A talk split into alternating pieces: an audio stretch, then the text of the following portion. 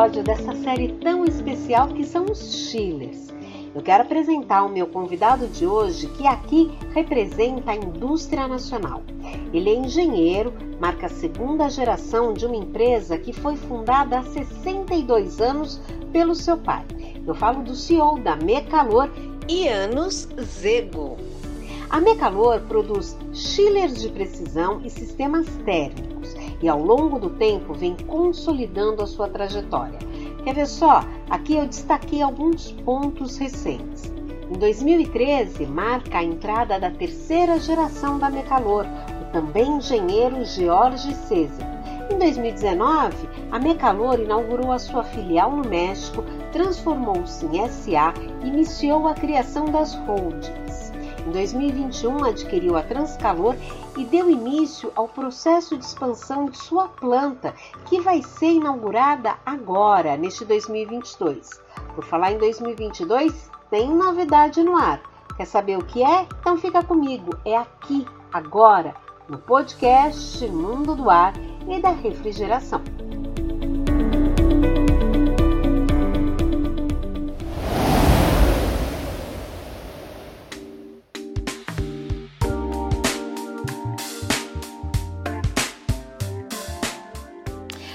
Aqui comigo, como eu disse, o CEO do grupo Mecalor, Iano Cêzego, novamente aqui nesse espaço do podcast Mundo do Ar e da Refrigeração.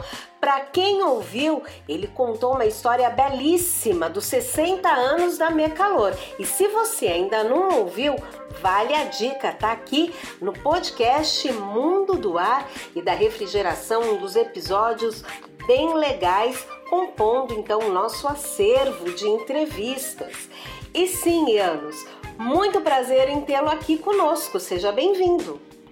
Prazer é todo meu, Cris. Que bom tê-lo aqui agora para falar sobre chillers, participando dessa série especial.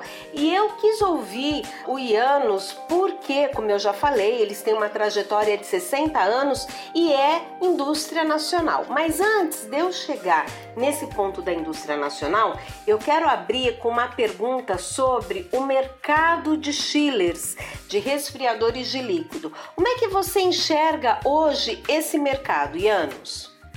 A, a Mecalor atua numa linha muito ampla de chillers. Sim. Então, só para você ter uma ideia, Cris, nós temos chillers de 1 TR, que é a medida que o pessoal de ar-condicionado gosta de usar, até milhares de TRs. E, e é claro que uh, cada um dos mercados tem sua dinâmica própria. Sim. Agora, como nós enxergamos o futuro, nós enxergamos o futuro com muito otimismo, como sempre fizemos. Ok. Bom, você comentou sobre esse portfólio amplo da Mecalor. Quais são a, a divisão dos equipamentos, da aplicação dos equipamentos Mecalor, Ianos? Nós temos uma linha de equipamentos menores, falando de 1 TR, 2 TR pequenos, com aplicação principalmente para laboratórios. Tem uma série de equipamentos de laboratório que nossos eh, parceiros vendem e que necessitam de resfriamento com água fria. São equipamentos pequenos e que cabem embaixo de uma, de uma mesa. Ah, daí para frente, nós temos uma linha ampla de, de equipamentos para aplicações industriais. A indústria de plásticos tem uma representatividade muito grande ao longo dos últimos muitos anos, tem se representado alguma coisa como 30% do nosso business. Ok.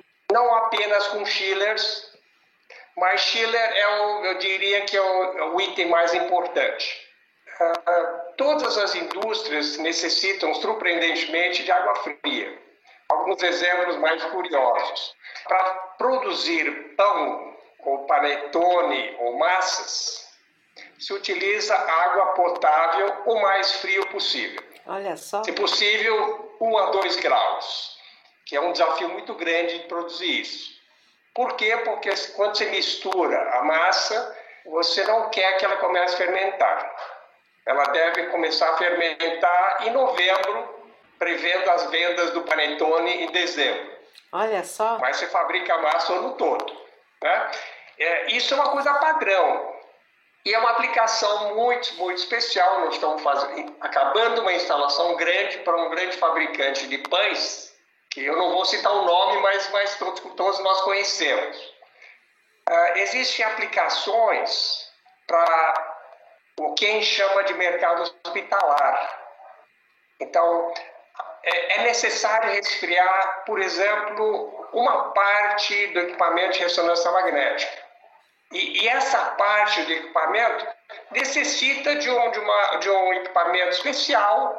Ele é normalmente colocado ao ar livre, uh, ele é todo feito de inox.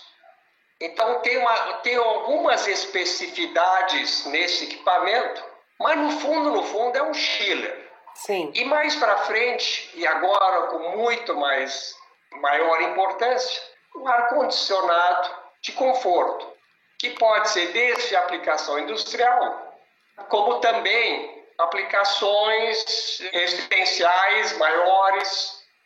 Então você vê que a linha é bem grande. Uhum. O senhor citou algumas indústrias ou algumas aplicações que necessitam de temperatura mais controlada, talvez umidade mais controlada, enfim, alguns parâmetros que eles têm de ser devidamente ali na linha, no eixo, a fim de que o processo não sofra tanto na sua no seu meio quanto no produto final. O que eu quero saber é o seguinte, qual é a diferença dos chillers que têm essas características de precisão, essas características voltadas para algumas indústrias que necessitam dessa parametrização dessa especificidade para outros chillers que também são aplicados em indústrias, mas que não necessariamente precisam desse, desse alinhamento preciso. Perfeito, Cris. Eu, eu vou, me, vou abrir um pouquinho essa sua pergunta. Por favor. Porque não é, não é apenas o chiller propriamente dito, embora você tenha toda razão. Também é a aplicação. Tá. Voltando ao exemplo da panificação. Com um chiller, produzir água potável a 1 a 2 graus, eu diria que é praticamente impossível. Mas existem técnicas que nós utilizamos para fazer que isso seja possível. Portanto, a instalação do chiller mais os equipamentos adicionais é o que faz a diferença. Existem aplicações em que por exemplo, para aplicações de lasers de pesquisa, em que a variação de temperatura da água tem uma influência muito grande no resultado das, das medições. Olha que interessante. Uh, nessas situações, nós precisamos usar chillers onde a temperatura de água de saída ela não varia mais do que mais ou menos 0,1 grau, independente da água retornando mais quente ou mais fria. Ok. Por outro lado, existem chillers que são quase commodities, que muita gente faz. Por outro lado, nós acreditamos que nesses chillers que são quase commodities, a confiabilidade, a durabilidade, o atendimento de pós-vendas fazem toda a diferença. Então, mas, eh, Ianos, então, pelo que eu estou entendendo, esses chillers que têm essa necessidade de entregar uma temperatura, umidade e outras variáveis mais precisas, eles contam com coadjuvante, é isso? Olha, existem chillers que simplesmente atuam, trabalham com temperaturas mais baixas.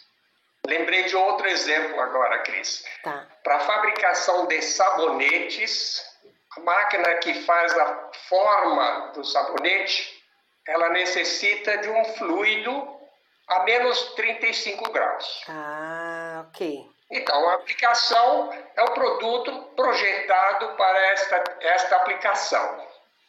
Existem outras situações que não é apenas o chiller que faz a diferença. São equipamentos e instalação que fazem a diferença no, no produto final, que no fundo o cliente precisa dessa água fria. Uhum, entendi.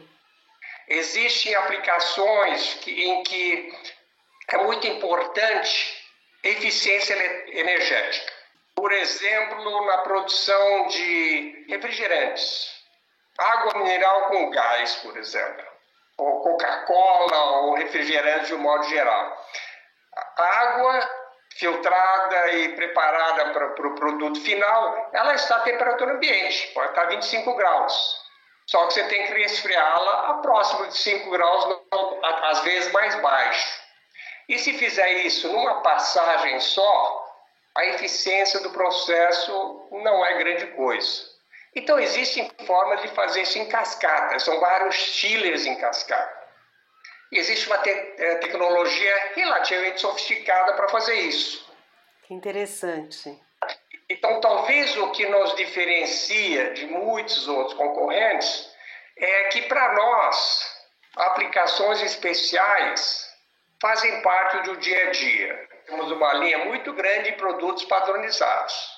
Não, eu pergunto, Ianos, porque eu sei que quem está nos ouvindo tem a curiosidade em saber, em entender. Se a gente está falando de um chiller para conforto, ele tem uma, uma característica X. E já um chiller para precisão, ele deve ter alguma coisa que o diferencie para essa aplicação. Então, a fim de sanar a curiosidade de quem está nos ouvindo, por isso que eu perguntei né? Mas você já explicou que pode ter uma diferenciação que vem tanto da mistura de uma solução aquosa, como por exemplo um propileno glicol, é isso? Isso. Como... Ah, Para temperaturas mais baixas, sim, com certeza é necessário utilizar propileno glicol, isso na indústria alimentícia, o etileno glicol na indústria onde não há problema de eventuais contaminações. Sim. Mas não é só isso. Existem aplicações em que você escolhe do catálogo e o chiller é, é igual de todo mundo.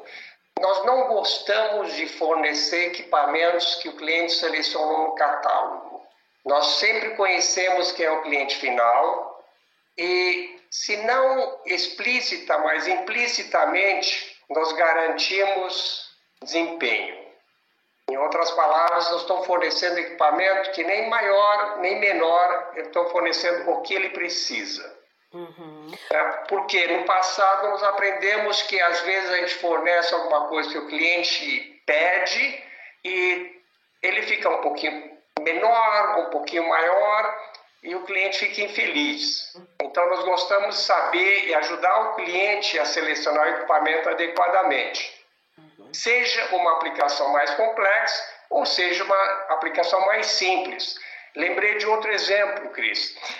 Às vezes, numa aplicação industrial, o cliente precisa de uma certa capacidade de água gelada, a uma temperatura padrão, 5 a 10 graus. No entanto, a gente descobre que ele vai tocar uma fábrica inteira com esse único chiller. Aí não dá, Por né? mais confiável que seja, você parar de faturar porque o equipamento parou por algum motivo, pode ser um risco grande. A gente ajuda o cliente a selecionar um conjunto de equipamentos. Pode ser dois, pode ser três, cujo custo-benefício é mais vantajoso e que reduz praticamente zero o risco de a fábrica ficar parada por causa de um problema eventual no Chile.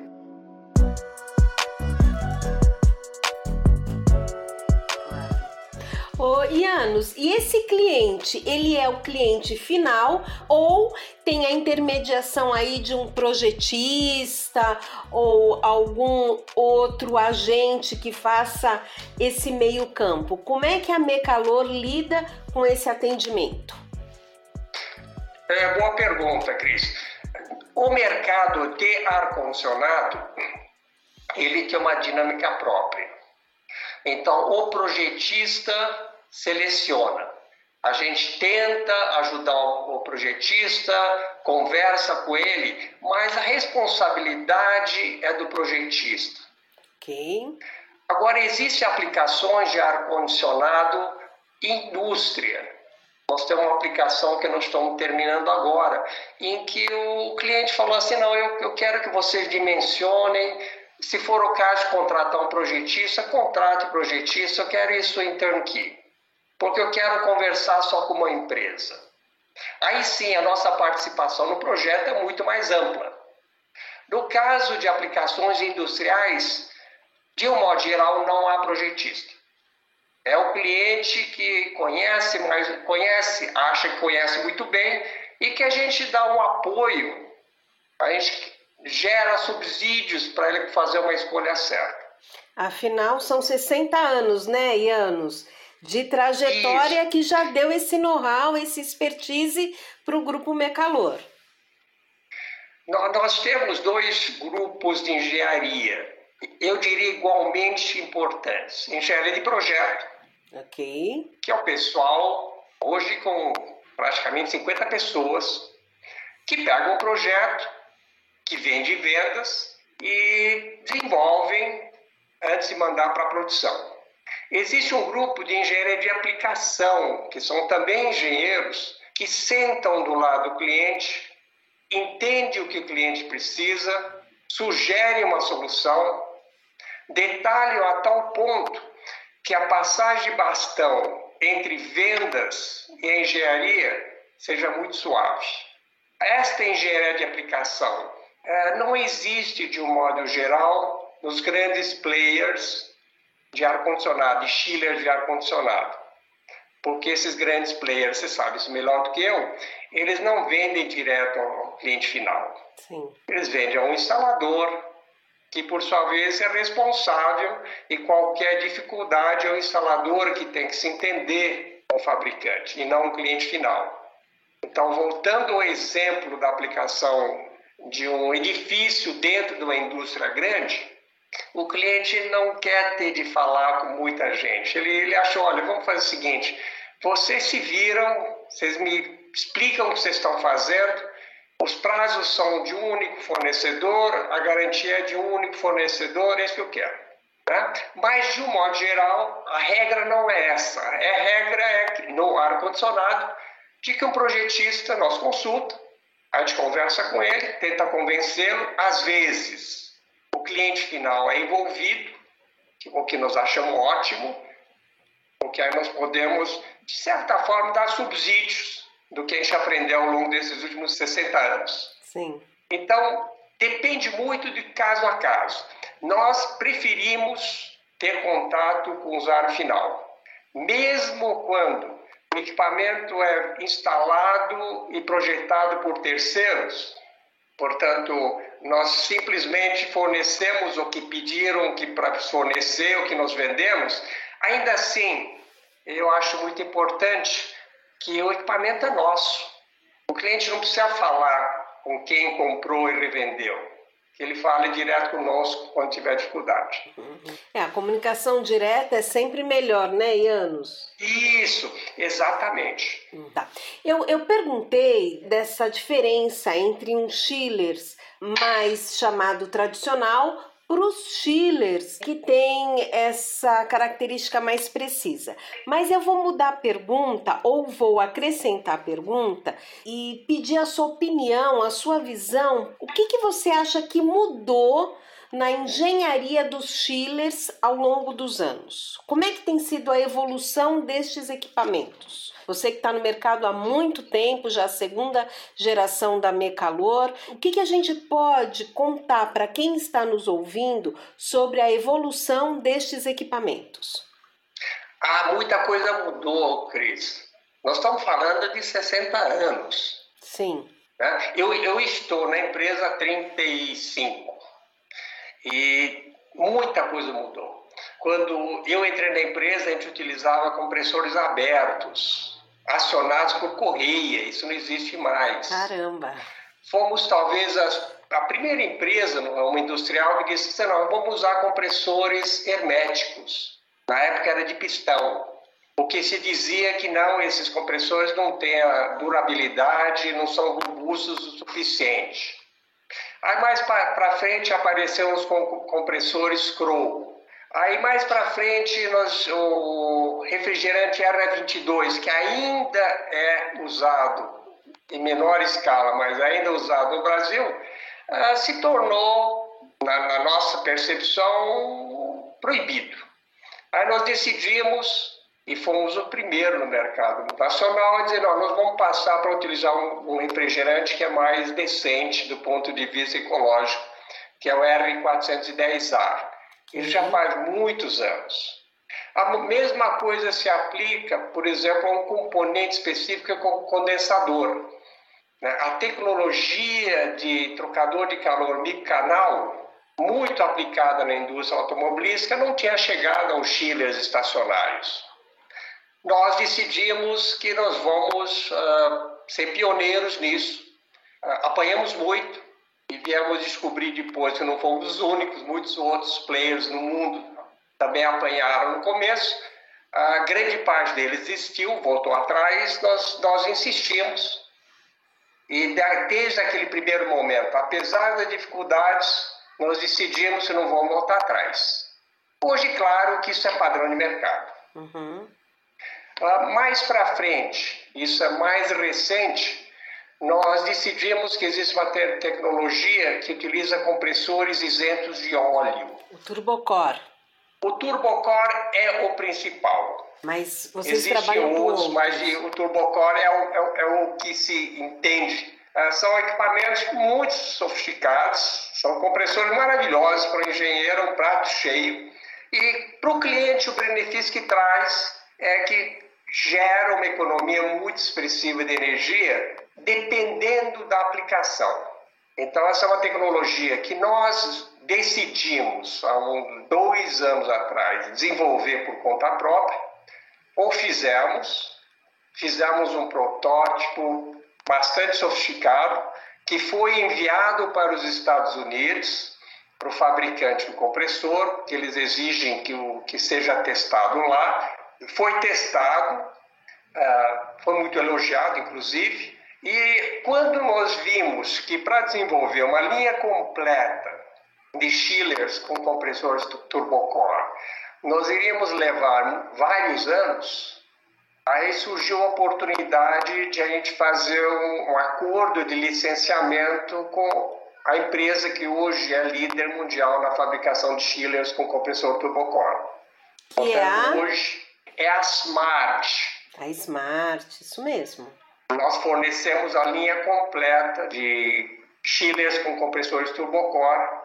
É uma licença dessa empresa canadense, por outro lado, é fabricado no Brasil.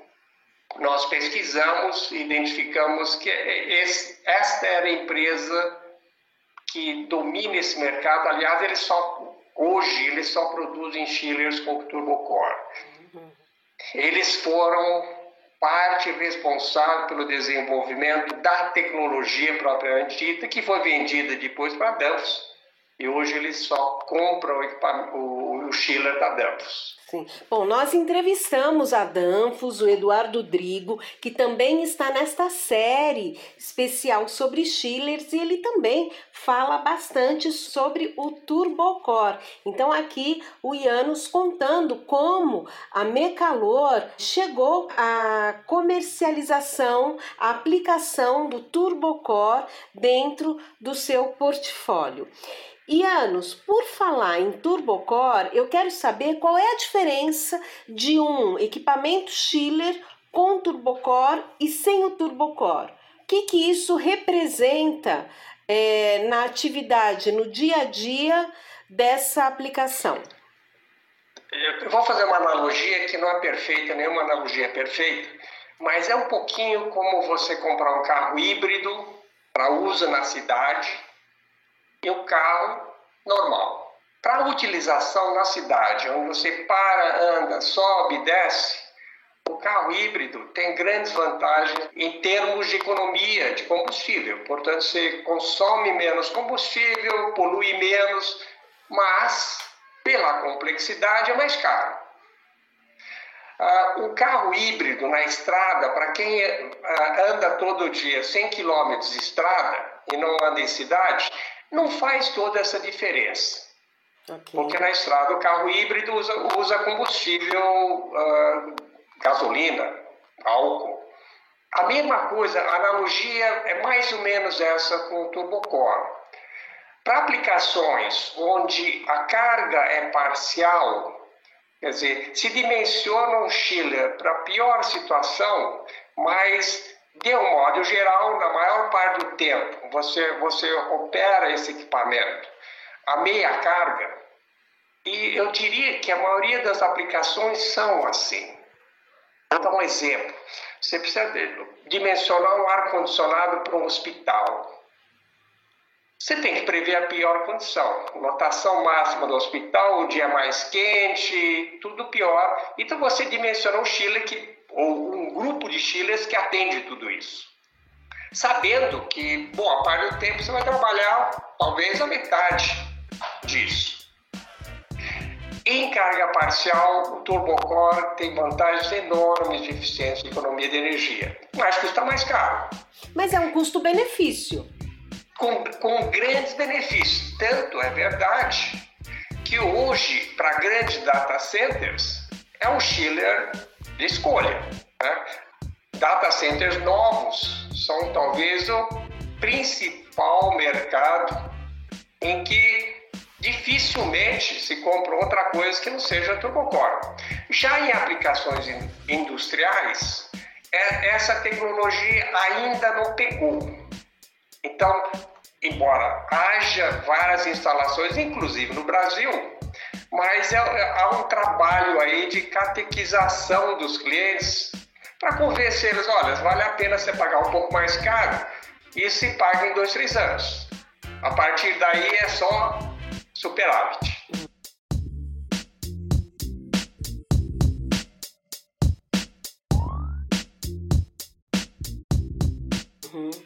Oi, Anos, você está falando dessa questão de custo-benefício. Como é que é? Como é que os clientes entendem isso? Como é que é a receptividade deles? Porque eu observo que uma parte dos clientes finais e talvez até dos intermediários pensam muito nessa questão do custo, sem olhar tanto para a entrega dos equipamentos. Você também sente isso?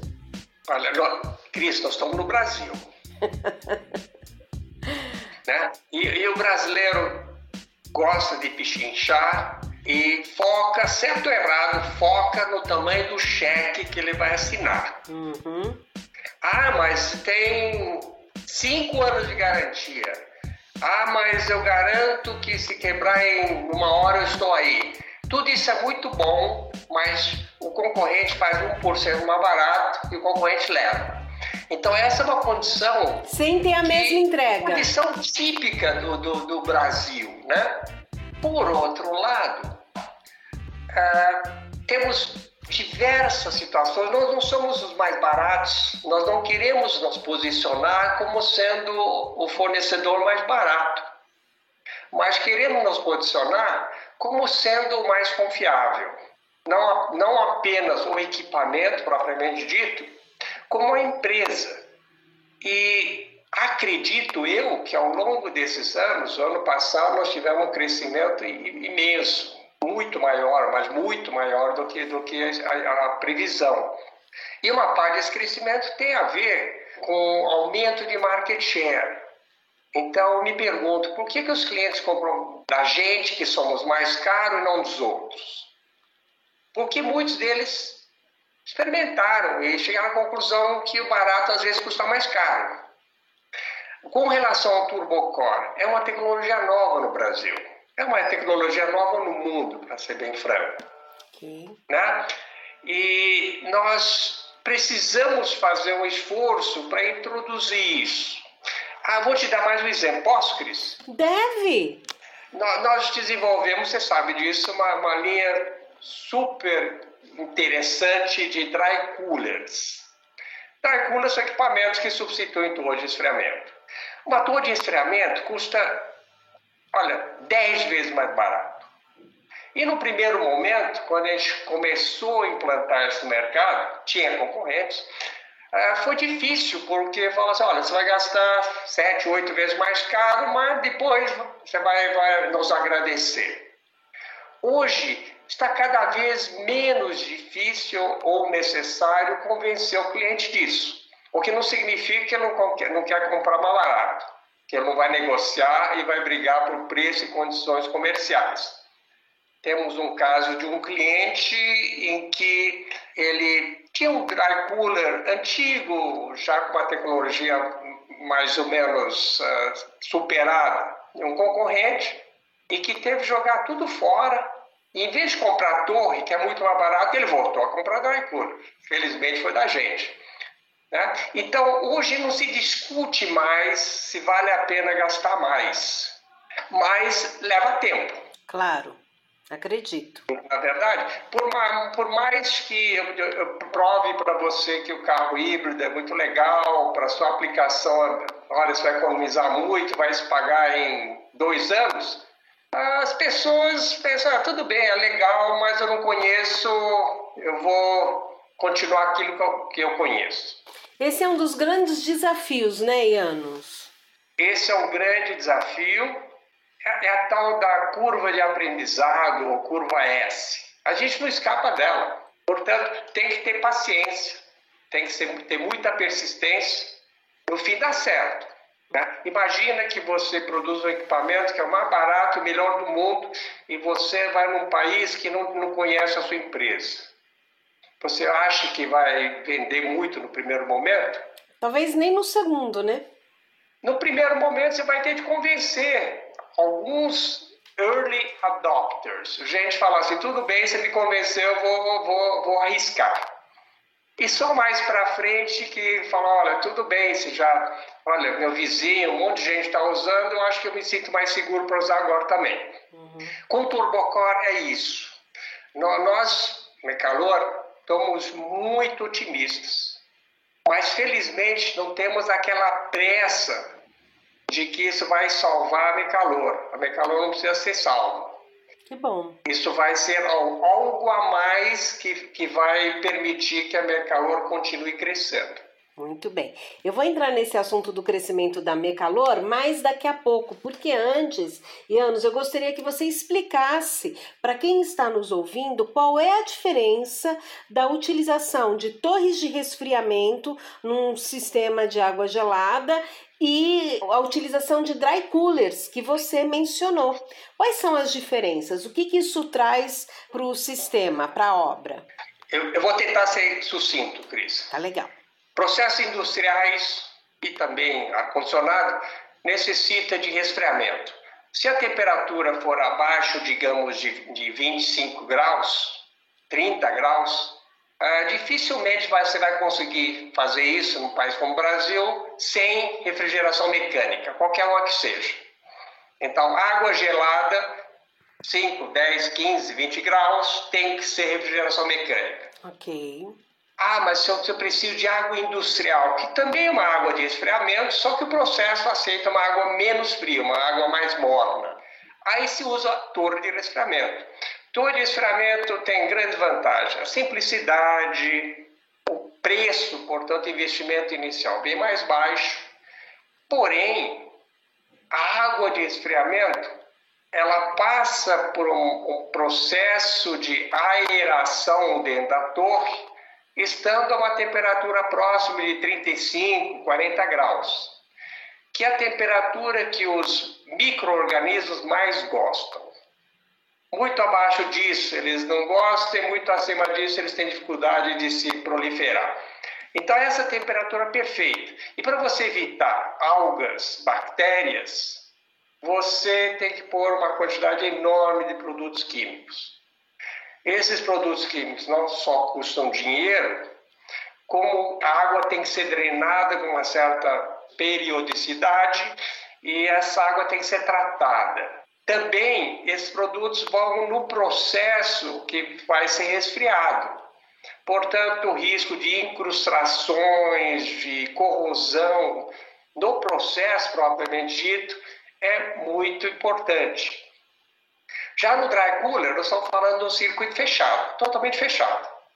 Eu ponho água na qualidade que eu quiser, e normalmente para aplicações industriais, precisa de uma água padrão rede pública. Não precisa ser melhor que isso, mas também não pode ser água de rio.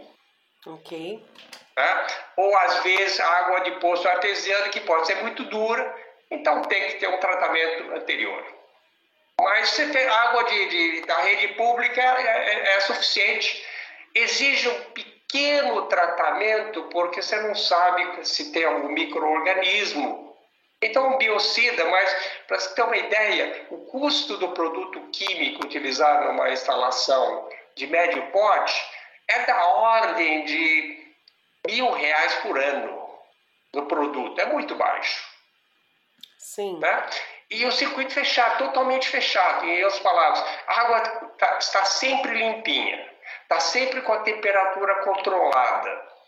Economiza alguma energia também, dependendo da, da, da característica construtiva. Os nossos dry coolers têm ventilador de velocidade variável. E eles são dimensionados de tal forma que eles, o ventilador opera normalmente a 70% da sua rotação que é mais ou menos 75% da capacidade do dry cooler. Só que a 70% da rotação, o consumo de energia cai para menos de um terço. Olha só. Isso é a lei, lei das bombas que faz isso. Então, eu estou com 75% da capacidade, portanto, eu compro um dry cooler um pouquinho maior e tem uma economia muito grande de energia. É, então, tem muitos benefícios e, para minha surpresa alegre, Uh, os clientes já entenderam isso. Existe uma simplicidade grande também.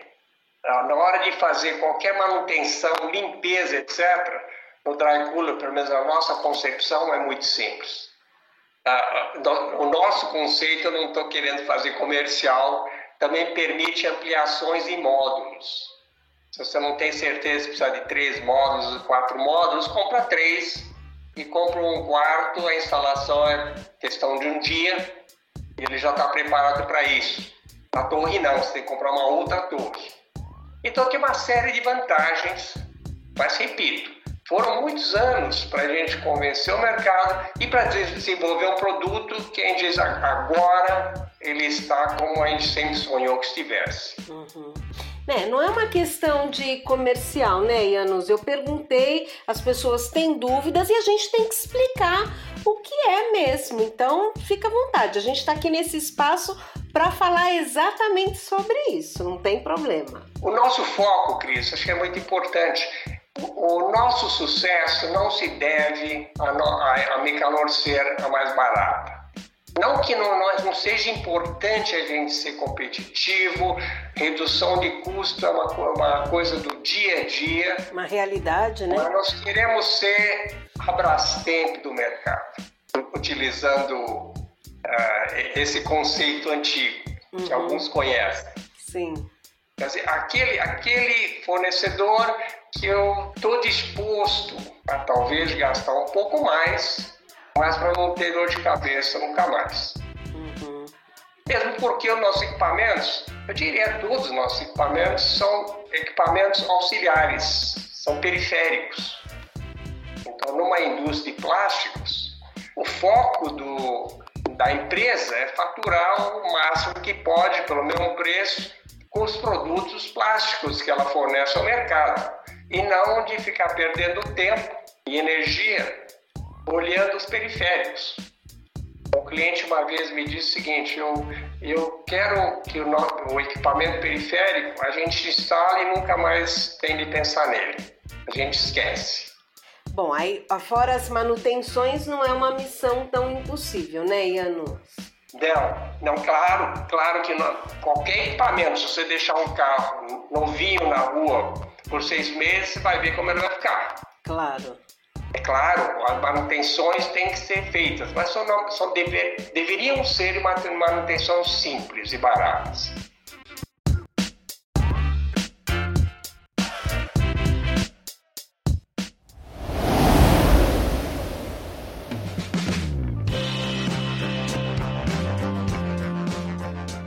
Quero agradecer a presença, a disponibilidade do CEO da Mecalore para poder informar que a gente encerra aqui este primeiro episódio. Pois é, mas a boa notícia é que o segundo episódio já está disponível. Então, corre lá, acessa para você poder ouvir a segunda parte dessa entrevista que está bem interessante, né? Eu agradeço demais pela sua companhia e também ao meu parceiro de sempre, Leonardo da Lorde Lab. Um abraço e até já!